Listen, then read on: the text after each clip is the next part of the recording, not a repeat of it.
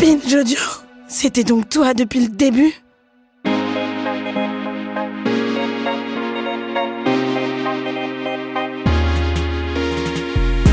Je suis une personne blanche, j'ai grandi dans une région entourée de personnes blanches. J'ai fait des études supérieures dans des grandes écoles où il y avait non seulement une forte homogénéité sociale, mais aussi où la plupart des étudiantes étaient des personnes blanches. J'ai longtemps pensé que la couleur de peau n'était pas un problème, ni la mienne ni celle des autres, comme s'il n'y avait pas matière à réflexion. Je l'admets et j'en suis pas euh, énormément fière, j'étais atteinte de daltonisme racial, color blind, disent les anglo-saxons. Aujourd'hui, pour ce septième épisode de Faire Genre, le podcast coproduit par Binge Audio et l'Institut du Genre, ce groupement d'intérêt scientifique du CNRS, je vais aborder la notion d'intersectionnalité en compagnie de deux chercheuses, Francine Niambek-Mebenga et Fanny Gallo. Bonjour à toutes les deux. Bonjour. Bonjour. Francine Niambek-Mebenga, vous êtes sociologue de l'éducation. Vos recherches sont axées sur les questions ethno-raciales à l'école. Vous avez consacré une thèse à la question de la prise en charge de la diversité au sein de l'école en France. Et vous assurez par ailleurs un cours d'introduction à l'intersectionnalité à l'Université de Nanterre pour les étudiants étudiantes en master. Fanny Gallo, vous êtes également enseignante-chercheuse, historienne. Vous avez consacré une thèse à l'histoire des femmes ouvrières, recherche qui a été distinguée par le prix de thèse de l'Institut du genre en 2013 et qui a donné lieu à un ouvrage, En découdre comment les ouvrières ont révolutionné le travail et la société, qui a été publié en 2015 à la découverte. Et toutes les deux, vous enseignez aussi à l'INSPE, l'Institut national supérieur du professorat et de l'éducation de Créteil, pour former les enseignants-enseignantes aux questions de genre et de discrimination ethno-raciale. Ensemble, nous allons donc parler d'intersectionnalité que je décrirai comme un outil conceptuel pour retrouver une vue en plusieurs dimensions de l'espace social et mieux prendre en compte les angles morts de nos identités respectives, y compris des minorités et des marges. Ce concept a été forgé par la juriste états-unienne Kimberly Crenshaw dans son article de 1989, Cartographie des marges, intersectionnalité, politique de l'identité et violence contre les femmes de couleur sur laquelle nous reviendrons. Ce concept d'intersectionnalité s'est donc énormément popularisé ces dernières années, des sciences sociales au milieu militant jusqu'au grand public et à la sphère médiatique. Ce processus qu'on peut qualifier de mainstreamisation s'est doublé de quelques malentendus, tout du moins d'imprécisions. Alors pour entamer cette discussion, pouvez-vous détailler plus les travaux de Kimberly Crenshaw sur l'intersectionnalité? Fanny Gallo Oui, bien sûr. Alors, euh, la première chose qu'il faut avoir en tête, c'est que Kimberly Crenshaw est juriste. Elle est le produit de toute une histoire hein, euh, afro-féministe états-unienne euh, sur laquelle on reviendra. Et c'est donc en tant que juriste qu'elle était confrontée justement à la manière finalement d'envisager les violences faites aux femmes noires dans le contexte états-unien de la fin des années 80, où du coup la, la discrimination ethno-raciale était très forte.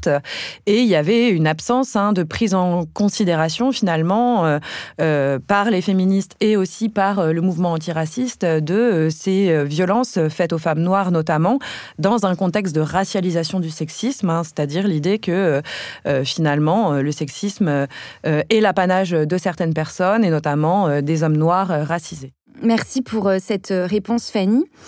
Et euh, comme vous avez commencé à l'évoquer, les ramifications de cette idée sont plus anciennes. Aux États-Unis, le Combahee River Collective, un collectif de féministes noires fondé en 1974, a affirmé, je cite, Ce sont nos expériences et nos désillusions à l'intérieur de ces mouvements de libération, ainsi qu'à la périphérie de la gauche masculine blanche, qui nous ont poussés à développer une politique qui soit antiraciste, à la différence de celle des féministes blanches, et antisexiste à la différence de celle des hommes noirs et blancs. Cela veut dire que la pensée intersectionnelle préexiste au mot lui-même, Francine Niambek-Mebenga? Vous faites bien de citer euh, cet extrait hein, de la déclaration du Combahee euh, River Collective, qui est, euh, comme vous l'avez rappelé, un collectif féministe et de lesbiennes noires, afro-américaines, qui, pour la première fois, rédige ce manifeste en 1977, mais qui paraît en 1979. Alors, il est question, hein, dans cet extrait, de la matrice même de l'intersectionnalité, parce qu'on y retrouve d'un côté l'insistance sur les expériences vécues hein, de, de, femmes noires africaines, mais également euh, le fait que ces expériences euh, sont euh, rendues visibles par les personnes concernées et notamment une invisibilisation des expériences de racisme imbriquées au sexisme hein, qui fait la spécificité finalement de l'expérience ou de la condition sociale de ces femmes. Alors, on voit bien euh, ici aussi que là, euh, la, bah, euh, l'intersectionnalité est une, en tout cas une, pensée ancienne et qu'il faut remonter quasiment aux luttes hein, abolitionnistes eux-mêmes pour euh, voir comment déjà à cette époque euh, les femmes noires euh, étaient assez impliquées dans les mouvements abolitionnistes, mais aussi les mouvements pour le droit de vote des femmes, mais elles les étaient rendues invisibles. Donc tout au long du siècle, on retrouve cette invisibilisation, y compris dans les, mouvements pour les droits civiques. Hein. Là, pareil, une implication euh, très importante, mais euh, une fois de plus invisibilisée. Donc euh, la pensée préexiste bien au, concept, que ce soit aux États-Unis ou même euh, en France d'ailleurs, hein, euh, où euh, là aussi on a des femmes noires, notamment les sœurs Nardal par exemple, qui ont été quasiment invisibilisées dans, en tout cas leur rôle important dans la lutte pour la, la, négritude a été aussi invisibilisé. Effectivement, on a évoqué l'histoire des sœurs Nardal dans un précédent épisode de Faire genre avec l'historienne Florence Rochefort. Et c'est vrai que c'est intéressant de toujours rappeler euh, le volet français euh, des luttes euh, intersectionnelles parce que c'est vrai qu'on a beaucoup tendance à chaque fois à s'ancrer sur l'histoire des États-Unis. Fanny Gallo, vous écrivez Toutes les femmes sont blanches, tous les noirs sont hommes, mais nous sommes quelques-unes à être courageuses. Cette citation est en fait le titre d'un ouvrage de référence des études féministes noires états-uniennes publié en 1982 que vous citez donc Fanny Gallo dans l'un de vos articles de recherche intitulé Imbrication des dominations et conditions d'émancipation, publié euh, par la revue d'histoire aux presses de Sciences Po.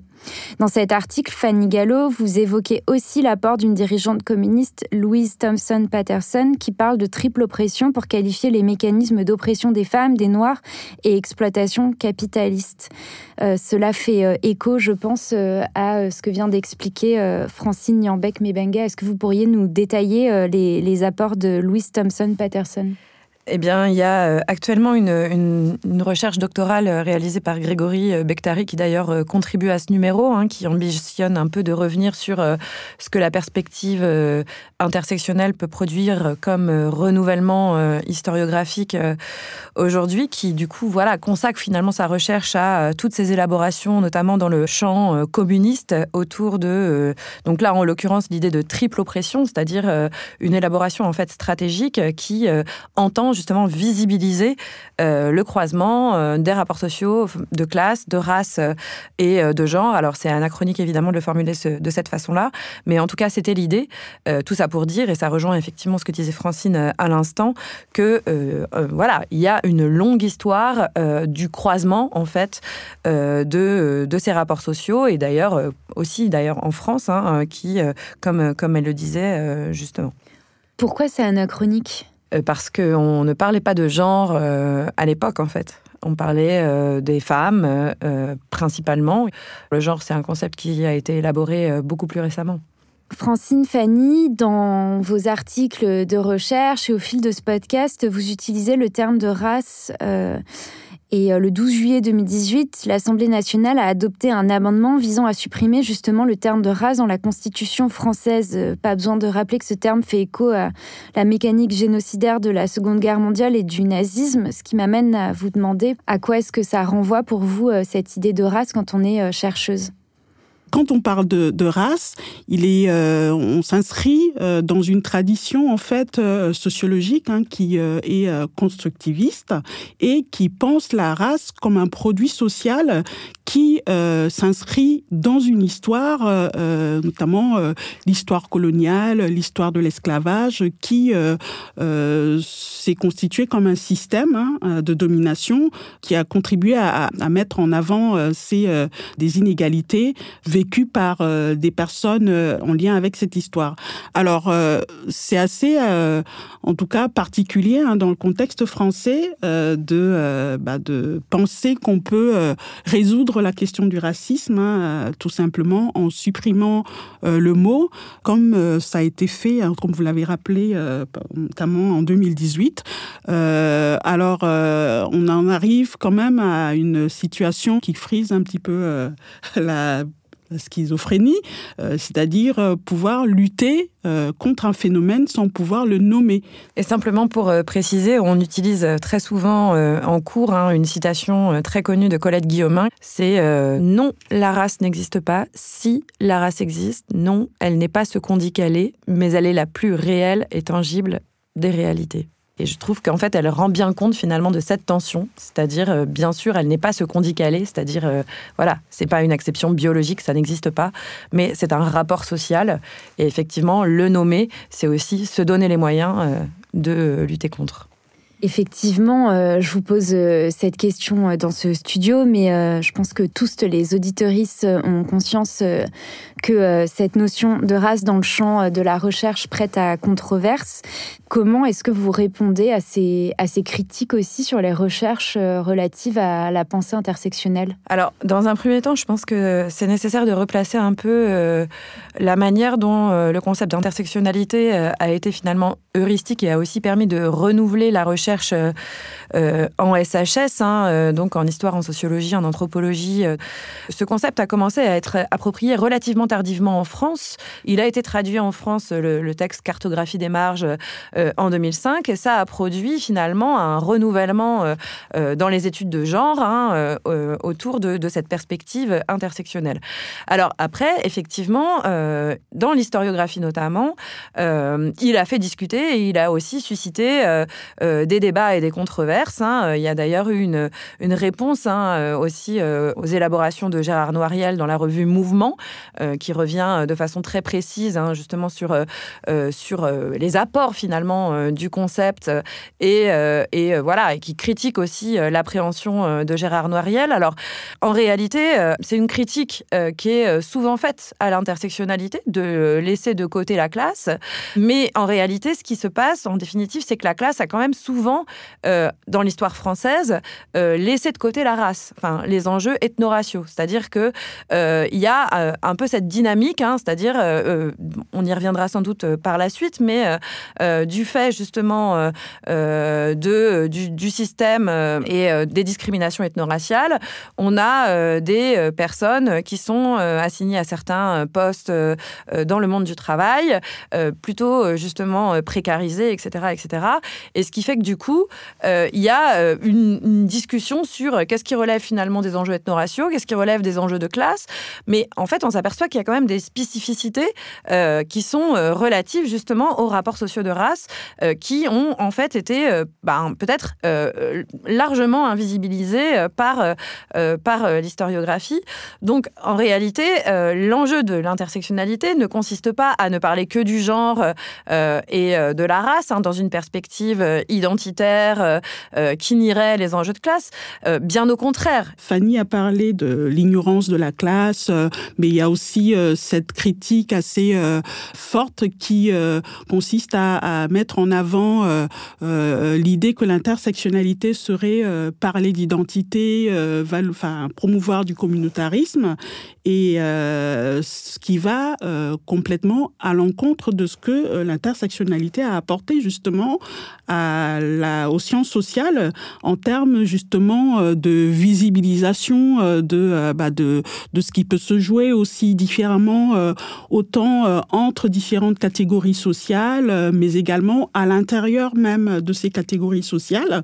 Donc tout ce qui est vraiment tout à fait contraire justement à une essentialisation des personnes au contraire, donc euh, l'intersectionnalité euh, permet euh, bah, de, rendre visible la diversité des expériences sociales des individus. Vous avez pourtant fait les frais de ces controverses. Fanny, vous avez contribué à l'organisation d'un colloque en 2017 à l'Université de Créteil. Les journées d'études scientifiques intitulées Penser l'intersectionnalité dans les recherches en éducation qui a été vivement critiqué par le comité laïcité république et d'autres associations laïques. Euh, vous avez évoqué cet, euh, cet événement quand on a préparé euh, l'épisode. C'est un épisode marquant et en définitive assez, assez fondateur. Il s'agissait de penser l'intersectionnalité en éducation. C'était un gros colloque hein, avec un comité scientifique tout à fait légitime. Hein.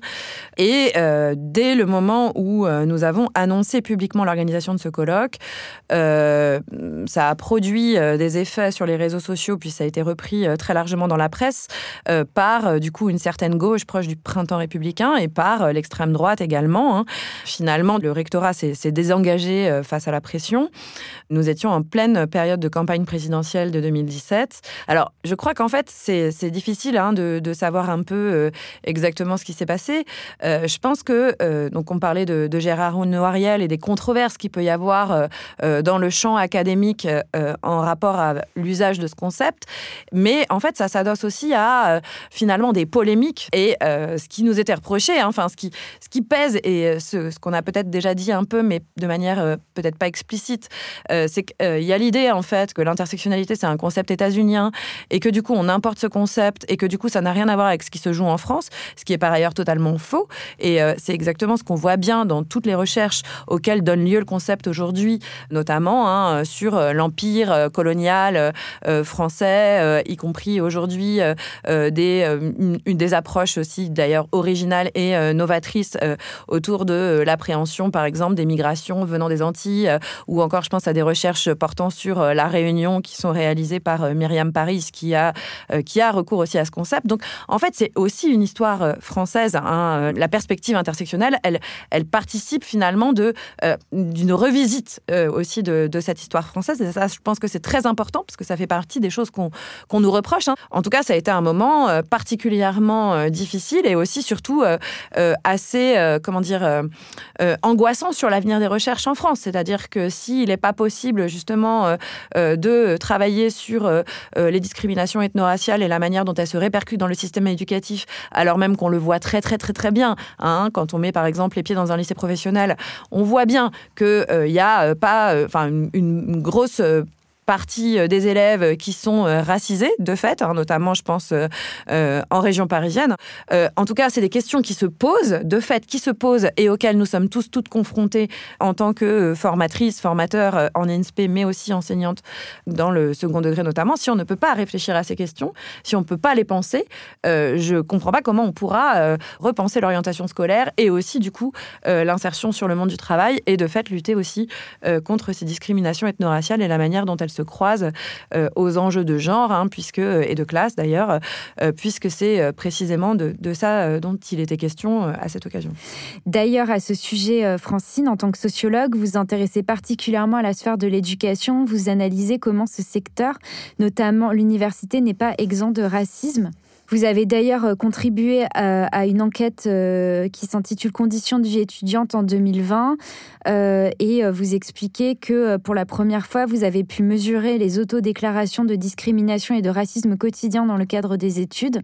Quelle a été la méthodologie de cette enquête Conditions de vie étudiante, Francine? C'est une enquête qui euh, mesure euh, euh, les inégalités et les discriminations auprès des étudiants. Hein. et en 2016 a été introduite pour la première fois la variable liée à l'origine qui permet justement de traiter de la question des discriminations ethno-raciales.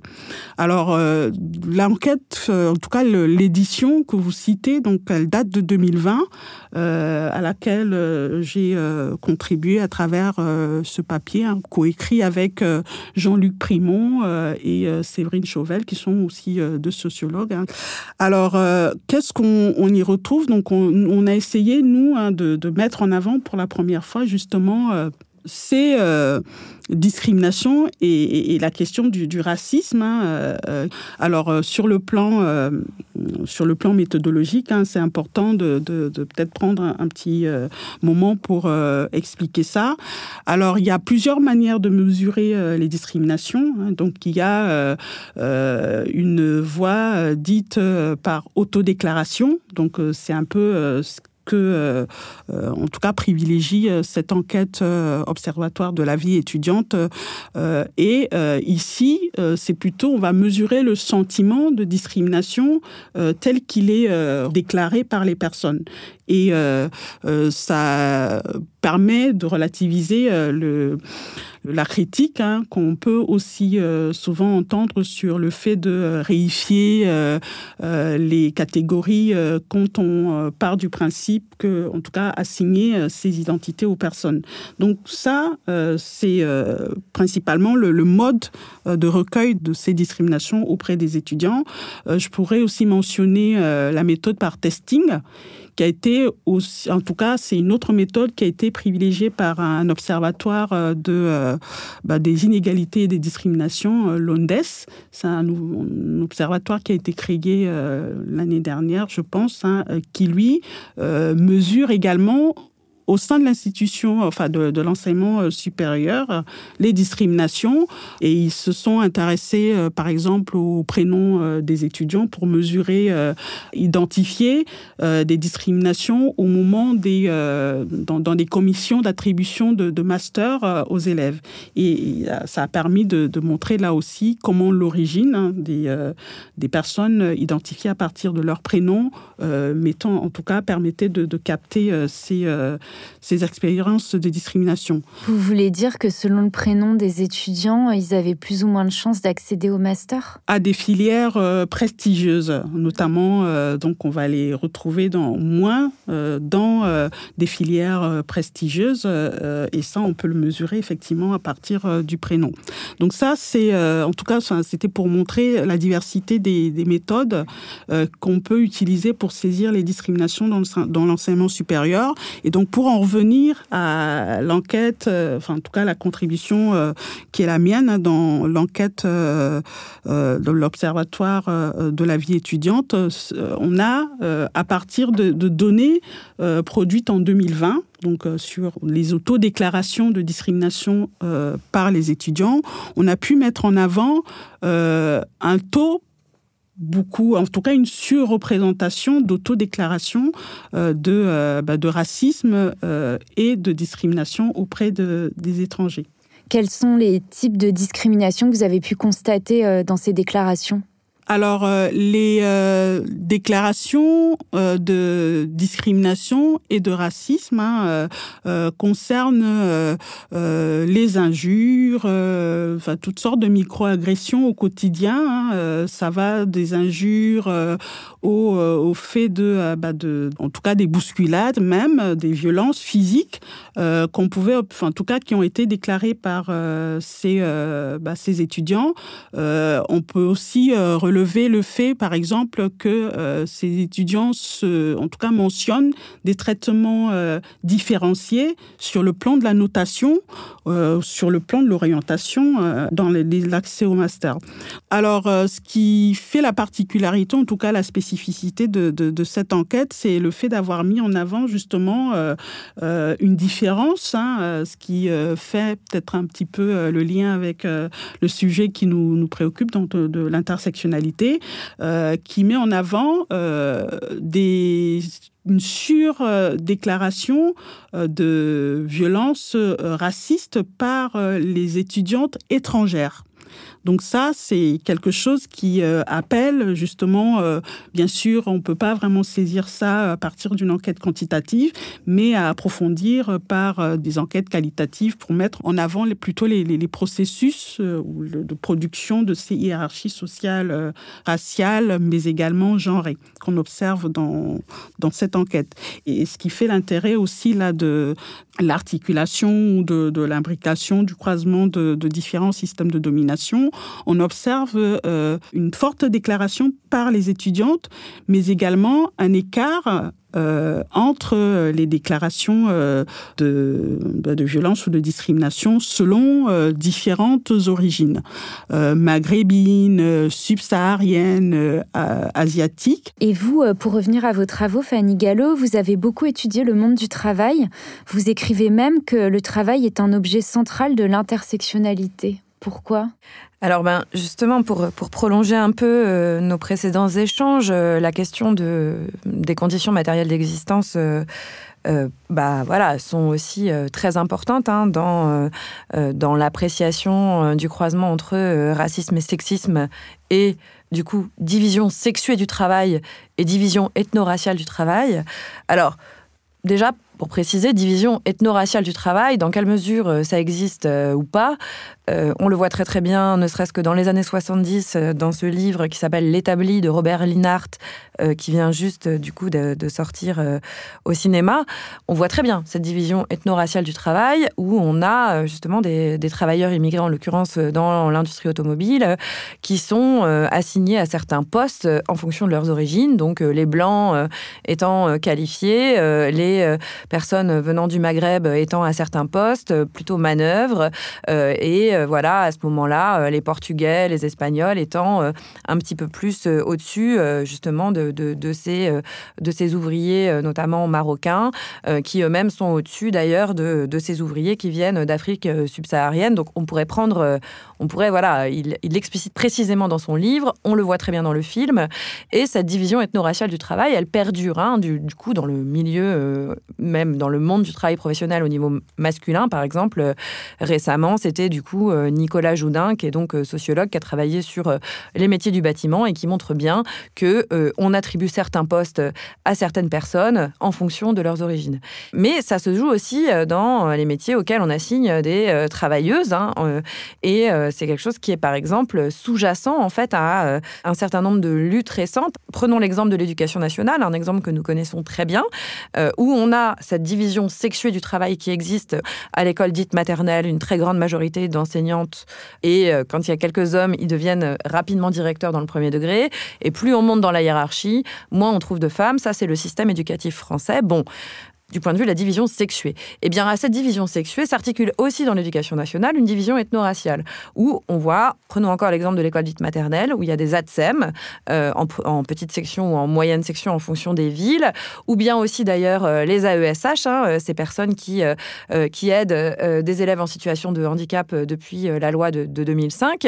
Dans la plupart du temps, ou en tout cas en région parisienne, où d'ailleurs en région marseillaise, puisque j'y étais récemment et on a eu cet échange, euh, ces personnes sont euh, plus de 90% des cas des femmes et très souvent des femmes racisées.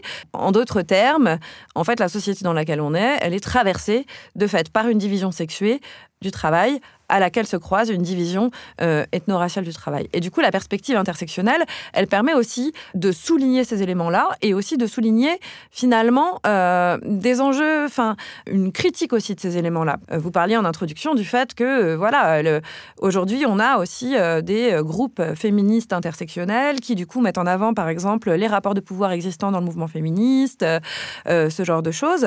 eh bien, en fait, c'est aussi cette question, en définitive, alors même si elles se disent pas féministes euh, forcément, les AESH ou les ATSEM qui se mobilisent depuis deux ans euh, pour euh, une amélioration de leurs conditions de travail, pour des augmentations de salaire, pour en fait une, reconnaissance de leur qualification.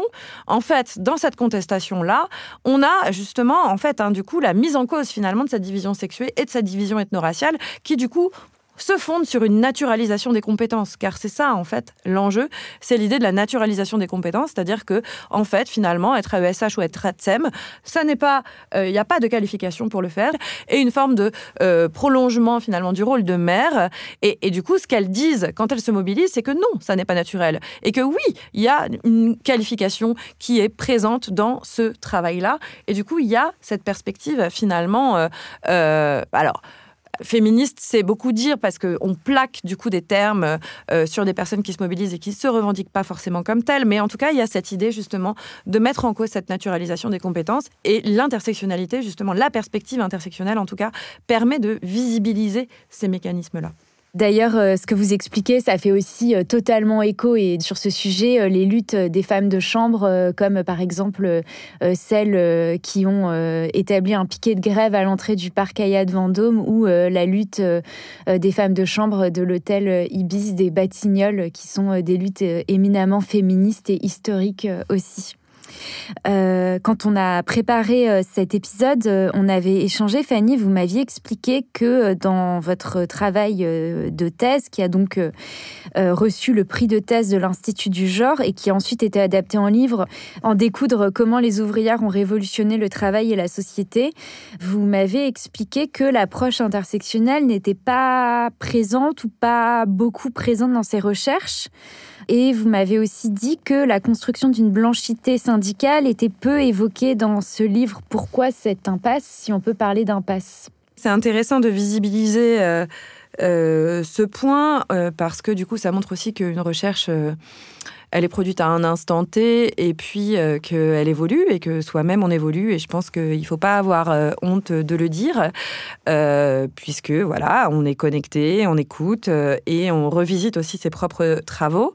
Effectivement, moi j'ai travaillé du coup sur, sur les ouvrières en France depuis les années 68. D'un point de vue épistémologique, je croise principalement les enjeux de genre et de classe. J'ai fait beaucoup d'entretiens et ça a été un peu le fil rouge de ma thèse. Et malheureusement, je ne suis pas à rencontrer, euh, je pense par exemple, je vais prendre un exemple, des euh, ouvrières laotiennes qui travaillaient chez Chantel à Saint-Herblain en Loire-Atlantique, euh, que j'avais repérées et que j'ai contactées de toutes les manières possibles et qui ont toujours refusé de me parler. Et, donc je comprends hein, qu'elles refusent tout à fait de me parler. C'est toujours, enfin ça, ça fait partie un peu de, la cuisine, hein, de la recherche. C'est pas la première fois. Enfin, et ça va continuer aussi quand même de d'essuyer des refus. C'est aussi lié à qui je suis d'ailleurs. Et donc j'avais pas leur parole en tant qu'ouvrière euh, laotienne dans cette entreprise, alors même que j'avais vu des photos, je savais qu'elles étaient là, je savais qu'elles n'avaient pas fait grève au début des années 80, euh, je savais qu'elles avaient fait grève euh, au milieu des années 90 au moment des fermetures, donc je savais qu'elles avaient, avaient été plus ou moins impliquées dans, dans les mobilisations dans, dans l'entreprise.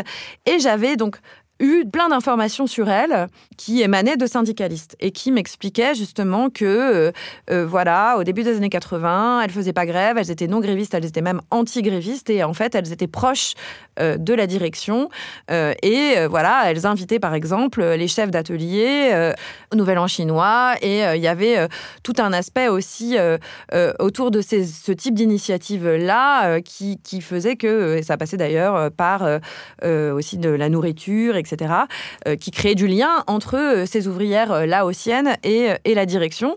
Et les syndicalistes récusaient profondément ce type de comportement puisqu'ils étaient dans une logique anti-direction. Et donc, les syndicalistes me racontaient ces éléments-là, mais du coup, moi, j'en ai rien fait en fait parce que je, je n'avais pas la parole des laotiennes et j'étais très ennuyée à l'idée de dire ce que les syndicalistes en pensaient sans pouvoir justement rendre compte de la trajectoire des laotiennes. Sauf qu'en fait, euh, j'aurais pu l'évoquer euh, en traitant justement euh, de la construction, de la fabrication d'une blanchité. et effectivement, c'est ce que je n'ai pas fait. C'est-à-dire que... D'une blanchité syndicale bah, Notamment, voilà, portée par les syndicalistes. Alors, une blanchité syndicale, je ne suis pas allée jusqu'à faire, enfin, construire cette idée de concept de blanchité syndicale, mais peut-être que ça pourrait, peut-être ça pourrait être heuristique, j'en sais rien, mais en réalité, j'aurais pu dire qu'elle s'était constituée aussi en tant que syndicaliste dans une forme d'opposition vis-à-vis notamment de ces Laotiennes, euh, fondée sur la base d'une forme de blanchité, puisqu'elle disait que voilà, les, Laotiennes étaient toujours entre elles, etc., etc. Enfin, tout un tas de discours euh, qu'on connaît, hein, qui euh, a des, qui, est très stéréotypique hein, aussi, et qui produit finalement une altérisation de ces Laotiennes. Mais du coup, je l'ai pas fait. Je l'ai pas fait parce qu'au départ, je me disais, je ne peux pas parler des Laotiennes sans avoir la parole des Laotiennes. Et après, je me suis dit, enfin, et après, en échangeant avec des collègues, je me suis dit que j'aurais pu effectivement euh, rendre compte de cette approche-là et je me serais située là aussi euh, dans une perspective intersectionnelle. Nous arrivons maintenant à la fin de cet enregistrement et je voudrais vous poser la question de la non-mixité qui fait aussi beaucoup, beaucoup, beaucoup débat, euh, mais qui me semble un outil, si c'est le terme adéquat, éminemment intéressant pour l'émergence des luttes intersectionnelles. Qu'est-ce que vous en pensez, Francine, de cette notion? Alors euh, donc effectivement, hein, euh, la pratique de la non-mixité est un outil euh, bah, de mobilisation qui, faut le rappeler, a été utilisé hein, par tout au long de l'histoire des mobilisations féministes aux États-Unis aussi, hein, dans le cadre de, dans les années 60, dans le cadre de la lutte des, des droits civiques. alors ça consiste en quoi? Ça consiste tout simplement à réserver, euh, alors de manière assez ponctuelle, hein, des espaces de, de, réunion euh, ou de prise de parole hein, par euh, des groupes qui font l'expérience de discrimination spécifique. ce temps leur permet en fait de faire émerger une parole, hein, de poser des mots sur leurs expériences sociales. Alors ça a été très mal reçu en France, en tout cas quand c'est appliqué à l'afroféminisme. Alors juste, euh, voilà, c'est, j'indiquais que ça, existe depuis, hein, c'est pas nouveau.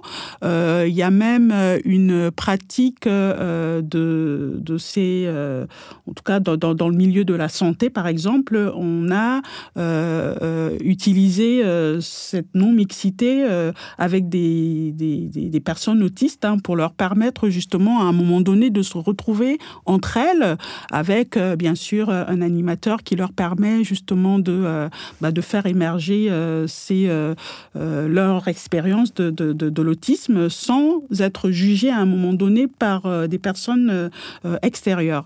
Alors pour, citer d'autres occasions où on a pu avoir ce type de, en tout cas de, pratique, il y a en 2015 hein, lors des manifestations euh, Nuit debout. Hein, euh, ça avait été euh, utilisé par des femmes justement pour prendre un temps, parler entre elles justement tout autant des questions de, prise de parole difficiles en présence des hommes, etc.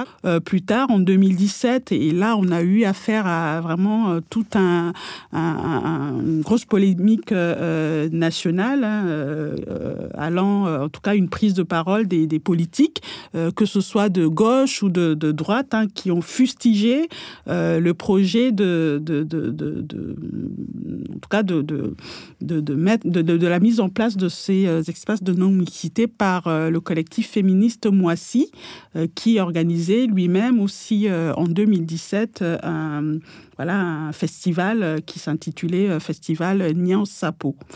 Voilà, donc c'est cette pratique est assez décriée. Euh, elle est d'autant plus décriée dans le cadre de ces mouvements euh, afro-féministes qui, euh, justement, rejoint la difficulté, il me semble, hein, qu'il y a en France avec la question raciale, hein, puisque là, pour justement faire le lien avec l'intersectionnalité, on a affaire ici à la fois à des femmes et des femmes noires, justement, qui se réservaient, en tout cas, cet espace comme ont pu le faire euh, d'autres euh, pour pouvoir euh, parler de, voilà, de, ces oppressions spécifiques dont elles sont victimes. En fait, ce que vous êtes en train d'expliquer, c'est que ces réunions ou ces espaces en non-mixité permettent de faire émerger une parole plus libre Exactement. Donc euh, faire émerger euh, une parole euh, libre et elle est d'autant plus libre que ces personnes vont se retrouver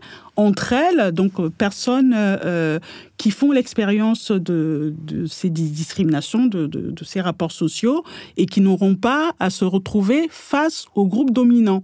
par exemple, le fait que les femmes puissent se retrouver entre elles pour pouvoir parler de violences sexistes, sexuelles, on imagine bien que c'est difficile de le faire en présence de, des hommes. Donc, et faire émerger cette parole-là, il en était de même, hein, justement, dans, dans, le cas de ces luttes afroféministes. Oui, et si c'est devenu sujet à controverse, ça a fait penser au groupe de prise de conscience féministe des années 70 qui permettait à des femmes d'échanger euh, sur euh, euh, leur vécu de femmes dans la société corsetée des années 70. Et d'ailleurs, Fanny, dans l'un de vos articles, vous retracez même l'origine de la non-mixité à la Révolution française, aux prolétaires saint-simoniennes de 1830, qu'on a d'ailleurs aussi évoqué le féminisme saint-simonien avec Florence Rochefort dans un précédent épisode de Faire Genre, et aussi des journalistes de la Fronde au tournant des 19e et 20e siècles. Évidemment, le MLF des femmes dans les années 70. Euh, voilà, vous expliquez, des femmes minoritaires ont souhaité s'organiser de façon autonome et non mixte, non sans résistance et, et vif débat. Pour terminer euh, cet épisode, je voudrais vous interroger sur la notion de laïcité qui est centrale dans le entre guillemets pacte républicain en France et euh, son modèle républicain universaliste. Qu'est-ce que vous en pensez, Francine et Fanny? Moi, ce qui me semble déjà euh, essentiel euh, de rappeler, c'est euh, les transformations aussi historiques de la laïcité. Donc, c'est l'historien Jean Bobéro qui a beaucoup travaillé sur, sur ces questions. Je ne vais pas rentrer dans les détails maintenant, mais simplement pour dire qu'en 2004, avec la loi sur l'interdiction des signes ostensibles à l'école et en l'occurrence du foulard, il y a eu, enfin, il y a une nouvelle laïcité hein, qui s'est construite et, et derrière derrière laquelle, en fait, quand on pense euh, laïcité aujourd'hui, on pense islam. Euh, ce qui n'était pas du tout le cas euh, sur l'ensemble du XXe siècle. Hein.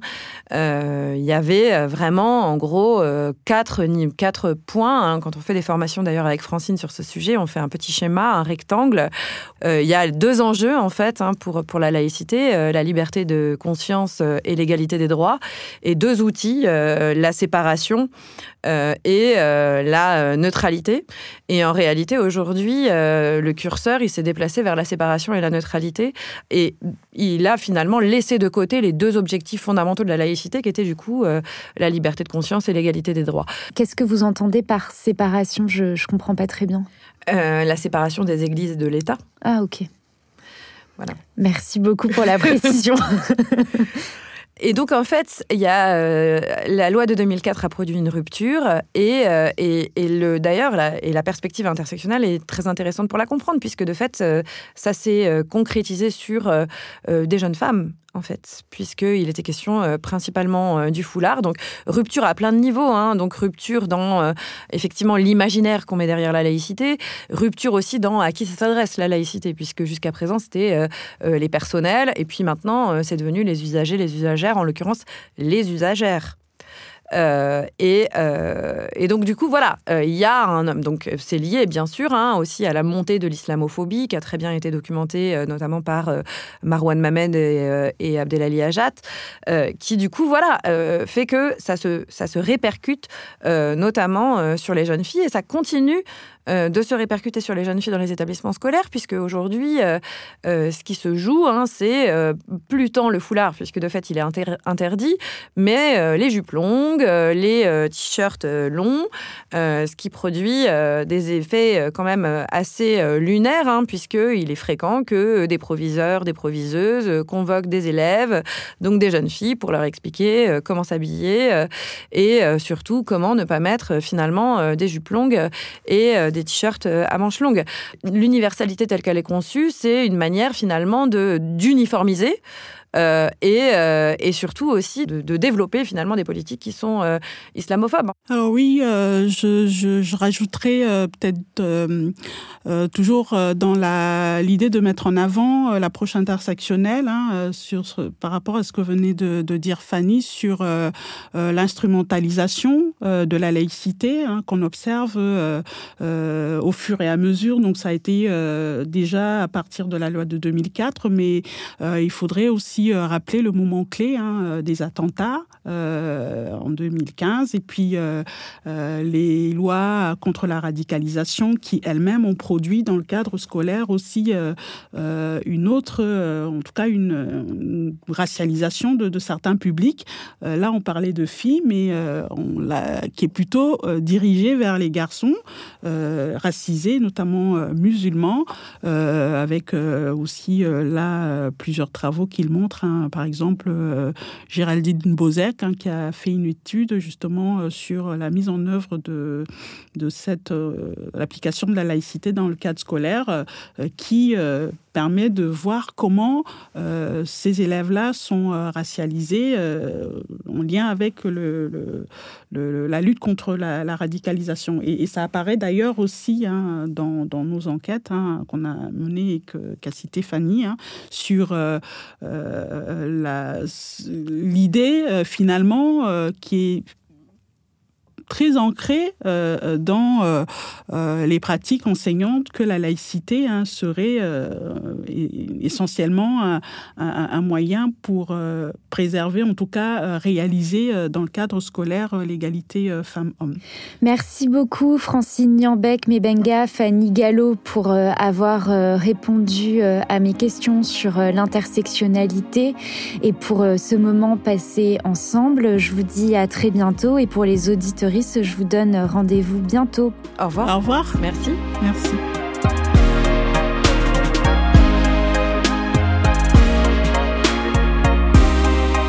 Faire genre est un podcast produit par Binge Audio et l'Institut du genre. Cet épisode a été préparé par mes soins. La réalisation est de Thomas Plé, Camille Codor est à la production et la musique est signée Alexandre Delmer.